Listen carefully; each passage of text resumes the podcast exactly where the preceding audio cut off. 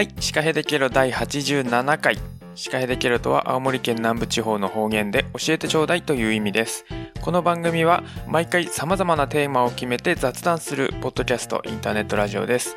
様々な業種、業界のゲストが来たり来なかったり、いろいろなお話をゆるーく教えていただく番組です。はい、ということで、ハーブ農家のえいちゃんです。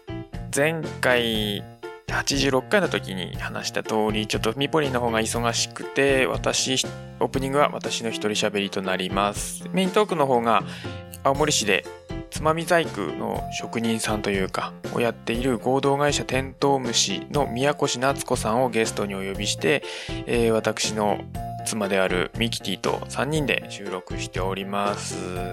だが、ここでだがが出る。えーちょっとシステムのエラーといいますか、使っているソフトの不具合でですね、えー実は宮越さん2本収録したんですけれども、2本のうちの1本目がですね、えーちょっとデータが飛んじゃいまして、何回やってもちょっと復旧できない感じなので、この、今この87回で配信する回が2回目として収録したものになっております。ちょっとその、前回お話ししたとかっていう話が出るかと思いますが、前回はないです。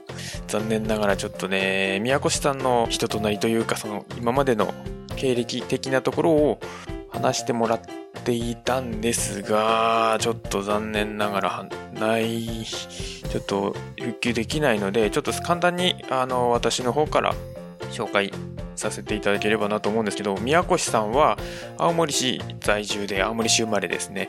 まあ、俗に言う U ターンっていうやつで、一度その県外の方に行っていろいろま勉強してきてこっちに帰ってきたっていう方ですね。何をやられていたかというと、まあ、ファッション系の専門学校に入学されて、うーんとファッションショーの企画だとかそういうのをやったりだとか、まあ、卒業後には衣装制作会社に勤められていて芸能人の、あのー衣装作ったりとかちょっとお話は聞いたんですけどあのやっぱりそういう芸能関係の話なのであんまり喋れ あのここでは喋れないんですけれどもなかなかにあの知ってる名前の方の衣装作ってたりとかあのしてらした方です。でその後2019年にこっちの青森県の方に青森市に帰ってきて合同会社テントウムシという会社を今やられているということですね。一応肩書き的にはデザイナーになるんですけれども、まあ、メインとしてやられているのがつまみ細工になります。で、宮越さんとあの今回お呼びするきっかけというか経緯なんですけれどもうちがですね今この1月にちょっと伸びちゃったんですけど1月に、えーお店をオープンするというのにあたってちょっとそのうちのお店のコンセプトがハーブの紹介というかハーブの知らなかった魅力を発見する場所みたいなとコンセプトなので食べる飲むだけじゃなくてその他の魅力も伝えていければなっていうのの一つでやっぱり造形というところがハーブの魅力の一つだなっていうので探していたところ、えー宮越さんと出会いまして、えーつまみ細工でハーブを表現できないかっていうので今ちょっと一生懸命、あのー商品作りをやってもらっているところでちょっと私の無理難題を聞いていただいているところです。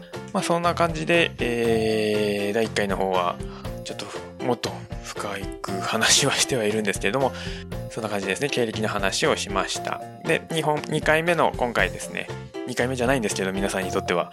今回はですねつまみ細工の方の話をやっぱり深く知りあお聞きしたいなと思ったのでそのあたりの話をお聞きしていますのでちょっとねあのーもやもやっとする部分はあるかとは思いますがご了承ください。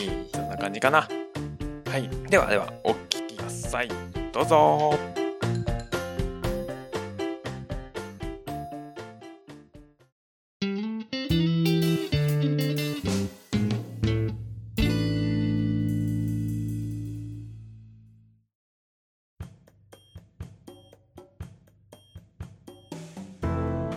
はい、じゃあメイントークいきます。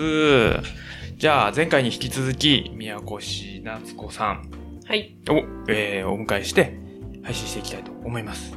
前回は宮越さんの、あなんだこれまでの奇跡的な のを聞いたので、今回はね、あの、前回も言いましたけど、うちでね、その、つまみ細工の作品をうちょっと販売したいっっていうののきっかけとなった、そのつまみ細工の部分をはい。ちょっと深掘りしていこうかなとん思うんですけれども、はい。つまみ細工って別に青森とかってわけじゃないですよね。全国あれ的な。は江戸です。江戸京都はいはいはい。の、もともと舞妓さんの髪飾りわかりますか、うんうんああ、あれがももともと発信なんですよね。七五三とかでね。そうですそうでなるほど。あれ、あれは、あのーなんか、宮子さんは独学でやられた？私はそうですね、本とかで独学で。なんかこの、流派的なのってあるんですかね？多分、あのー本当のその舞妓さんの髪飾りとかを作るつまみ細工の職人さんって10人もいなくて今日本に。で、結構おじいちゃんは多いんですよそうね。なんだ。で、その人たちはすごいプロなんですけど、私は師匠を立てちゃうとう、ん師匠の色で作って、その概念が入っちゃうじゃないですか。はいはいはいそれがすごい嫌で、うんうん。一人からもらうんだったら、100人からもらおうみたいなうんタイプなので、道歩いてて気づいたことで勝手にこう自分で吸収するのがいいなと思って、多少師匠とかは立てない方針でやってました。すごい。なんかその技術的なのってあるんですか？のなんか、なんだろう。あれは、あれはどうやって作ってるんですか？あれは、えー、っとですね、もともとは確か着物を作るじゃないですか。着物作った時に歯切れが出るんですよ。うんで、その歯切れを細かく裁断して、正方形の1センチ1センチとか、3センチ3センチとかに裁断して、今はピンセットでこう細かくこう折っていって、うん。花びら一個一個作ってって、それをまとめてお花にこう、組み立てていくんですけど、昔ピンセットがあったのかどうかは定かではないんですけど、そう、そんな感じであの、細かく着物を裁断したりとか、今はちりめんが主流なので、ちりめんの、手芸屋さんでちりめんの生地買ってきて、うん。それをこう細かく切って、ピンセットで花びら一枚一枚こう、なんていうんですかね。本当につまむんですよ。1センチとか3センチの布なんで、うんピンセットでつまみながら、三角に折って、また三角に折ってとか、どこをひっくり返して、どこを乗り付けてとかってこう、細かく、そう作っていく感じです。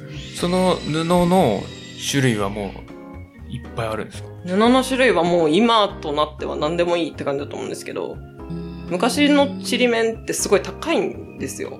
めちゃくちゃ高い着物だったんですけど、多分全部絹で、そのちりめんってこう、折り方でちょっとこう、キュッてシワを寄せたりとかするのはすごい高かったんですけど、今はもう河川で、その化学繊維で、すごい安くできるので、でもう化学繊維が OK になったらもう洋服の生生地とかでも何でも OK なので。ああじゃあもう布であれば何でも。そうです、そうです。紙で作ってる人もいます、たまに。へえ和紙和紙とかで、そうそうそうそう、見かけます、たまに。宮越さんの作品見てるとその、つまみ細工となんだろうその現代の融合というか、んんうんそういうイメージがあるんですけど、うん。なんかそこら辺のこだわりってある？なんかその、前回でお話ししてた、その、お母さんたちの趣味ですよね、クオリティ。うん私もあれ嫌いなんですよ。だから、あの、つまみ細工やりますってなった時に、普通の人たちがすごい失礼な言い方ですけど、一般の方々が作ってるようなデザインでは絶対に私は売りたくなくて、どこにでもあるし、誰でも作れるやん、そんなの。うんなって、だったら私しか作れないものを、私がまず一番最初にす自分が一番好きなデザインを作ろうっていうのがあるので、勝手にこう、今の服の趣味が勝手に入っちゃってるというか、はいはいはい。で、生地も、あの私の好みは可愛らしいものよりかだったら、大人っぽくてうん。エレガントな感じがすごい好きなので、ちりめんだとエレガントってすごい難しいんですよね。ポコポコってしてて可愛らしくなっちゃうので、だったら昔に戻って、全部着物、もう着なくなった古い着物持ってきて全部ほどいて、それを綺麗にして、じゃあその着なくなった着物を再利用して作ろうっていうのが今大元であって、へで、そのデザインとかはもう私の趣味で勝手にもう、今年はどういうテーマにして、じゃあそのテーマでこういう花にして、じゃあ花言葉こうだから、この色でどうのこうのみたいな。なるほど。感じです。じゃあき着物も自分で仕入れてきて、仕入れたり、うん。いただいたり、いろいろありります。もううちにしまっておけないからもらってもらって、みたいな感じとかも全然ありますし。この色欲しいけど全然ないから買いに行こうっていうのもありますし。結構でも作品だと、うん普通に売ってるやつって結構、なんだ、こういう感じでさ、うんチェックじゃないですけど、いろんな色混ざってたりとかするけど、宮越さんの作品って結構単色多くないですか、あれはそういう部分を切り抜いてやってる。そうです。なんか柄がすごい綺麗な、それこそ刺繍がしてある、うん。あの、ラメの糸で一個一個刺繍がしてある着物を、その柄を使って作ることもいいんですけど、柄が入ることによってうるさくなって、なんていうんですか、何が何だかわかんない、うん。お互いの良さを打ち消しちゃう時があるので、うん。それはまた取っといて、額に入れて飾るなり、ななんかバッグの一部にするなり、うん。ワッペンにするなり、ん。なんか別で使うとして、私はその他の素材のその滑らかさとか、色の良さ、うん。で、シンプルだけど素晴らしいところを活用させてもらって作りますっていう感じです。そう。すごいね。なんかそのそうそうそう。あのー実際に宮越さんと会って、宮越さんの作品を見て、ああ、やっぱりこの人でよかったって思ったのが、うんその、例えば一つの作品にしても、花に使っている布とう、茎というか、うんその他の部分に使っている布とかも変えたりしてるじゃないですか。そこにすごいこだわりを感じるなと思っていて、その手触りだったり、まあ、利便性だったりとか、そういうところにも気気が利くというか、意識がいってるんだなっていうのがすごく感じますね。TPO あのタイムプレイスなんたらかんたらっていうそのはい。すごいあやふやなんですけど、時と場合のそのなんていうんですか着るシーンとか身につけるシーンうん。をすごい気にするんですよ。うん。私がもしアクセサリーをオーダーで買うんだとしたら自分が気に入ったものうん。で自分がルンルンでつけれるものをうん。買いたいから、お客様もいつ使うんですか？どういう人が使うんですか？どういう雰囲気が好きですか？どういうお花が好きですか？何の花言葉が好きですか？とかそこら辺まで聞いて、うん。全部ヒアリングして、うん。お客様の好きなものを全部寄せ集めた私が形にしますわ、みたいな感じにするので、うんそうじゃあそこの、なんだろう、それこそ、その、花の額をうん。編み込みにしようとか、あーあー、そっかそっか、はいそういうのがそこから来てるってことです。そうです。あの、そのお客様の好きなところプラス、私のその好きな部分が同じ色で素材が違うとかうんっていうのが好きなんですよ。シルクの滑らかさと、絹のあったかみと、あと朝のなんか涼しい感じと、で、同じ全部色なのに、素材が違うだけで違いますとか、っていうので見せるのがすごい好きなので、色だとごちゃごちゃしちゃうイメージがあうる。ん。上手に使う方ももちろんいらっしゃいますけど、私はごちゃごちゃさせてしまうから、じゃあ同じ色でシンプルに素材で買いましょうかっていう。なんか和な、和、和の雰囲気がありそうで、そうじゃないんだよね。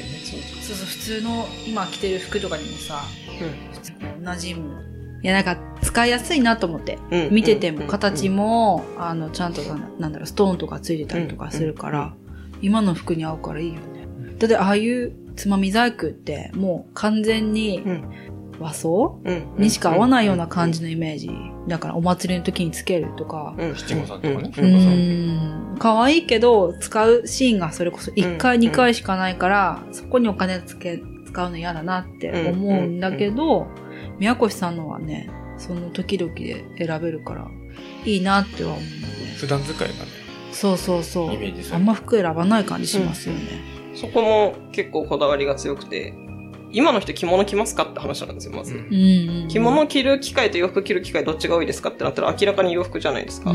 で、その晴れの舞台に、すごいビジネス的な話をすると、晴れの舞台に万ってお金を払う人もいるけど、日常的にいいものをずっと身につけてたい人も絶対いると思うんですよ。うん。で、日常的に洋服を身につけてる比率が多いのであれば、その、廃れないため、伝統技術が廃れないために、現代にマッチさせるには、じゃあ洋服にマッチさせるのがいいし、うん海外の人も日本のものが好きって髪飾り買っても多分それ一回きりなんですよ、使うの。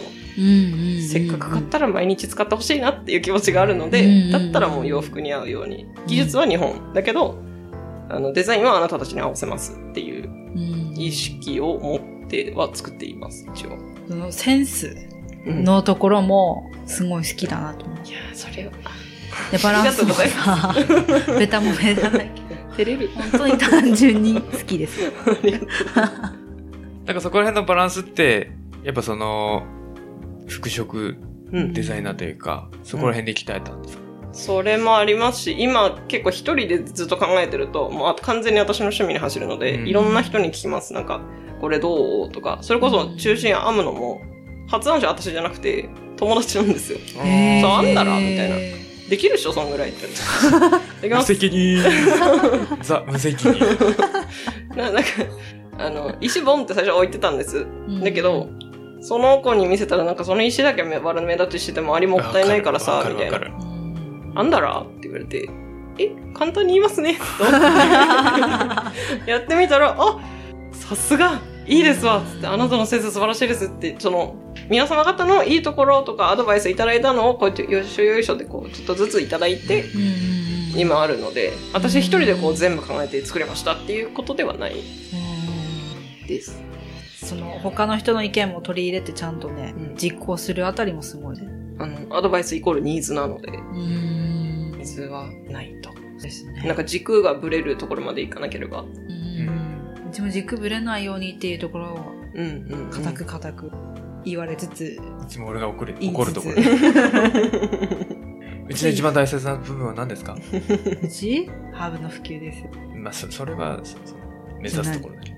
品質あ。高品質そ。の通りその通りなんかほ高品質にこだわってるっていうのをうん言うと、うわ、硬そうだ、みたいなイメージあるんですけど、うん。ちゃんとその、後ろにちゃんとなんでっていうところがちゃんとあるじゃないですか。うん多分宮越さんもそうだと思うけど、だからそういうところに、そして今話を聞いて、ものすごい細かいところまでちゃんとこだわって、改良しつつも今に活かしてる感じ。やっぱさすがです。しょザ職人。皆様のおかげで本当アドバイスもらえるからですよ。何も言われなかったらもう自分の趣味で独りよがりになっちゃうので。つまみ細工の、あのーなんか種類とかっていろいろあるんですなんか、あります。べ、ベタなと、だと、さっきいろいろちょっとインスタの見せてもらいましたけど、うんうんうんベタなのは、あの、ダリアとか、うん菊、うん。あとは、梅とか、あーあー、梅のイメージあるな。なんか八重の桜とか。あやっぱボンとひ一輪がドンっていうのがうん多いですかね。なんかボテッとその、私の表現の仕方があるんですけど、髪飾りつけるときに、成人式とかでもそうなんですけど、髪飾りだけ浮いて見えることありませんあ。ある。それすごい嫌いなんですよ、私。すっげえ華やかでね、こっちがね、そう気になる感じ。え、ヘアメイクしたのに？みたいな。全部髪飾りに行ってるやんみたいな。なんでそこにつけたの？みたいな感じになる時があるので、私はそうならないように、一個大きいものがあったとしたら、こう、なんですか、なだらかにその、髪のヘアメイクも全込みでの良さですっていう風に見えるように。主張しすぎず、あの、下から押し上げますぐらいの気持ちでいるんですよね。だから多分その柄とかもいっぱい使わないんだと思うんです。ちょっとキラッとするぐらいとか、うん。こっちの方が使いやすいし、その人の良さも引き出すことができるのではっていう風に勝手に思ってやってる感じです。そう。で、種類は、花びらの種類がいっぱいあるんですよ。あの、それこそ梅っぽい形の、丸ふわっとしたそうです。あれが丸つまみっていうので、でもそうで、ちょっとツンって、あの、尖ってるやつは剣つまみとか、あーなるほどそうです。で、あと、シワが寄ってこう、なんていうんですか。なんていうんだろう。丸っこいんだけど、内側にシワがいっぱいガーって寄ってるやつは、ひだ寄せつまみとか、その物自体の名前もそうなんですけど、花びら一個一個の名前が結構ある。あれ、そういえばさっき、あの、好きな形から作ったみたいな話をしてたんですけど、それは何,、なん、何なんですか？好きな形から作った髪飾りですか？あの、つまみ細工、うん。なんか、か、他の。あー、デザインですよね。は、あのー散歩が好きで私。散歩してて、街中歩いてて、あ、これかわいいなとか、この服かわいいなとか、ちょっとどういうの合わせようかなとか、この花めっちゃ可愛いなとか、なんか日常でこうパッと見て可愛いなと思ったのが勝手に頭の中にストックされてて、なんか作らないといけない、どうしようってなった時に、とりあえず絵をバーって描いたりとか、ぼーっとしてて、あ、これ作ろうってなやつを作る。ので、あフィーリングで作る。その時その時のってことですか？それあー。なるほど。へ今までじゃあ一番苦労したやつなんですか？一番苦労したのですか？うちの商品だとして。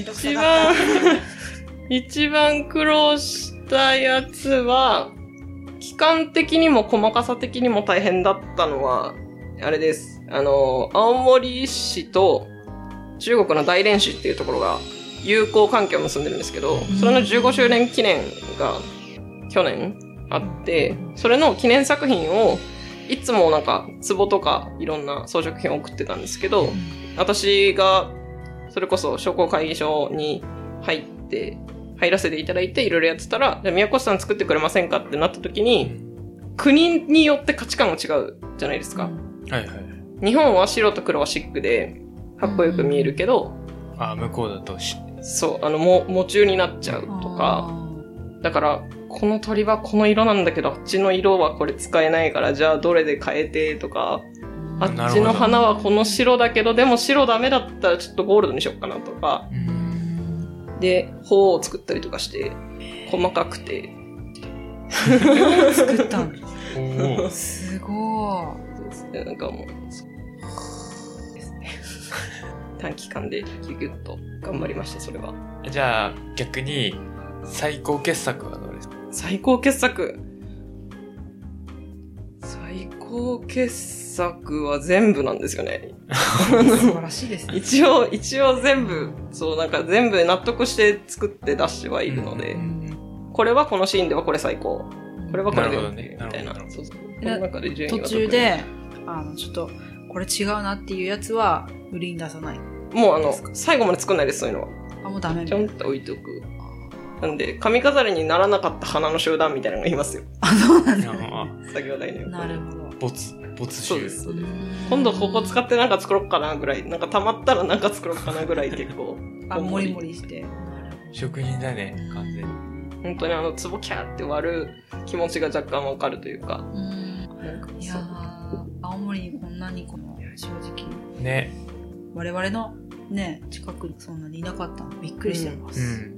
もっといるのかもしれないけどいるとしたら出会いたいねもっと細かい人いますよ、全然。へーそれこそアドバイスくれる人とか、これもっとできるよね。はい。はい。みたいなのとかもあるし。そうそうそう。でね、こだわってることになってると思ってなかったです、これが。あーわかるノーマルの私、多分考えすぎる癖なんですけど、それでガーっていっちゃうので、かなりレベルの高い話をしてると嬉しいわかるわ。あれだよね。いつも言ってるやつ。ん他の人が大変だと思うことが当たり前にできるのが、特にうん、うん、うん、そこの部分だね。うん。そうだと思います。いいですね。あとなんか質問ないですか？もうそろそろ終わりですけど。え？え、えああとそのつまみ細工から外れちゃうんですけどはい。そのランプうん一生懸命売ってないですか、はい。あれはなんであれをなんですか？商品化しようかしようかなと思った小銀刺しってあるじゃないですか。小銀刺しって今のところバッグか洋服しかないんですよ。うんうん私が知り得る限りでは。ただ、なぜってなって、うんその小銀刺しの模様って元は、寒い冬の青森で江戸時代ぐらいの時に朝しか着れなかったんです、農民って。うんで、それで、その朝一枚で雪にダイブしに行かないじゃないですか。うん。めちゃくちゃ寒いから。うんで、それ寒すぎて農作業するの大変だよねってなって、そのおかみさんなりお母さんが朝を2、3枚重ねて、糸でこう、間を、その朝の粗い間を埋めてったっていうのが小銀の元々の発祥なんですよ。へー。それって愛情しかないやんってなっうん。て、うんうん。この愛情を洋服に留めておいて良いのかっていうのと、小銀刺しの模様で、すごいこう、全国的に出払ってる洋服を見たことがなくて、うんじゃあ変えようぜってなって、じゃあちょっとライトで、なんか影とか映ってかっこいいんじゃないかなと思ってやり始めたのがきっかけです。可愛いですよね、あれ。あったかそうです。うんで、土台も火花なんでいい匂いだなって。なんか子供たち、まあ、高学年ぐらいだったらできるんですかね。うんうんああいうの、まあ、ちょっと触れさせる機会になる。商品の多分説明が必要だと思うんですよ。き聞いてる人のああ、リスナーさんにどうどう説明したらいいですかね。えっと、7センチ ×7 センチの立方体ぐらいのあの、ちっちゃいアンドンみたいなランプなんですけど、そのランプの傘の部分に、青森のその小銀刺しっていう模様が、切り絵でこう、切り抜いてそうそうあるんですよ。で、柄が荒ければ荒いほど簡単、初級で、ちょっと細かいので中級。うんで、もっと細かくてめちゃめちゃ1ミリ以下のその柄、1ミリじゃないわ。うんえっ、と、0. 何ミリとかの細かいその柄を切り抜くってなると上級っていう風に初級、中級、上級に分けてて、うん皆さんこう順々に行くのかなと思ったらなぜか上級から売り始めるっていう。へーまあ、が柄の、柄のデザインがね。うん私にできますかね？細かいの苦手なんですけど、でもこの柄がいいからゆっくりやればできると思いますよって言って、そう。そうなんだ。そうで、そ光の、光る小銀で検索すると多分画像が出ていっぱい出てくるそうので。ですそうですいや、面白いなと思って。そんな感じのランプ紙です。これもキットになって売ってるんですね。そうです。LED ライト、あの、ろうそくみたいに揺れる LED ライトとう、んあと土台にその7センチ ×7 センチで1ミリぐらいの厚さの青森ヒバの土台もせうん全部セットになってネットでも買える？買います。なるほど。ガイド、ガイドが印刷したってその通りに切れば、そうです、そうです、そうです。カッター的なのでややればうん、それになる。今切り抜き済みもちょっと準備中で、うんうんこれ切り抜いたのないんですか？あ 散々言われるので不器用さん向け。組み立てるだけじゃないんですか？今作ります 待っててください。なるほど。カッターで普通に切り取ればいいんですね。そうです。なんか、えーっと、一番簡単な初級は普通のカッターでいいんですけど、うん中級上級でちょっと細かめになってくると、あのデザインナイフってあうんうんうんの先っぽ細うんい彫刻刀みたいなナイフあるじゃないですか。うんあれのオルファが一番切りやすいので、オルファ。オルファってその黄色い取っ手のうんはいはいはい。カッタはいはい。ーでもおすすめをしま俺、す。俺使ってる。うん、あるある。あれ一番切りやすい。あ、そうなんだ。定規とか使わなくてもいい。定規ない方がいいです。フリーハンドの方が慣れると早いです。これでもあれですね、小銀雑誌と違って、うん小銀雑誌は、あ、間違ったと思えば戻ればいいけど、そうです。戻れないこれ切っちゃえばね、もう戻れないから。もう一回買ってください。ポストカードもあるので、ポストカードで練習しますって方が結構いらっしゃいます。えー、そうなんですね。これ人出るね。いや、ちょっとそれ、誰が一番上手できる？3日ぐらいかけてやりましたって人。なんか本当に集中するんですよ。めちゃくちゃ細かいので、無心にならないとできないみたいな。そうですよね。なのでお客様には、写経のようにやってください。心を清めて、集中して。無になると。でもある種のストレス発散になる。うんまあね、その何も考えない時間ってね、今情報が多いので、うん。おはい土産とかにも良さそうで。じゃあぜひぜひチェックしてみてくださいって感じかな。よろしくお願いします。じゃあちょっと一応前回と同じ内容なんだけれども、えー、宮越さんの情報を知り知りたければ、YouTube の青森ポエムを見てください。えー、宮越さんは、アスパム2は階いにいます。うん通販、インスタで通販やってます。って感じかな？はい。はい。で、いいかな？終わりかな？じゃあ、そうそれね。それ読んで。はい。この番組シカヘデケロではメッセージを募集しています。現在のトークテーマは特にありません。過去の配信についてやこんな話が聞きたい。これってどうなの？などなど、ケロナーの皆様から声もぜひお寄せください。メールアドレスは、シカヘデアットマーク gmail.com です。shikahede アットマーク gmail.com です。Facebook ページとブログ、Twitter もありますので、カタカナでシーカーヘイデケロで検索してみてください。ということで、今回のゲストは宮越さんでした。はい。ありがとうございました。ありがとうございました。まだまだ宮越さんね、あの、いろいろ活動されてるので、うん、ぜひ、次もね、うん、うん。時間が合えば、よろしくお願いします。よろしくお願いします。ありがとうございました。では、えっ、と、ヘバナスでいきたいと思います。はい。はい。はいまた次回お会いしましょう。さよなら。ヘバナスヘバナスヘバナ別に俺だけでいいね、あ、そうなの？うん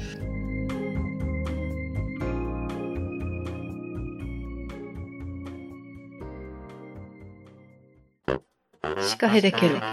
シカヘデケロ。シカヘデ、シカヘデケロケロケロケロケロ。シカヘデケロケロ。シカヘデケロ。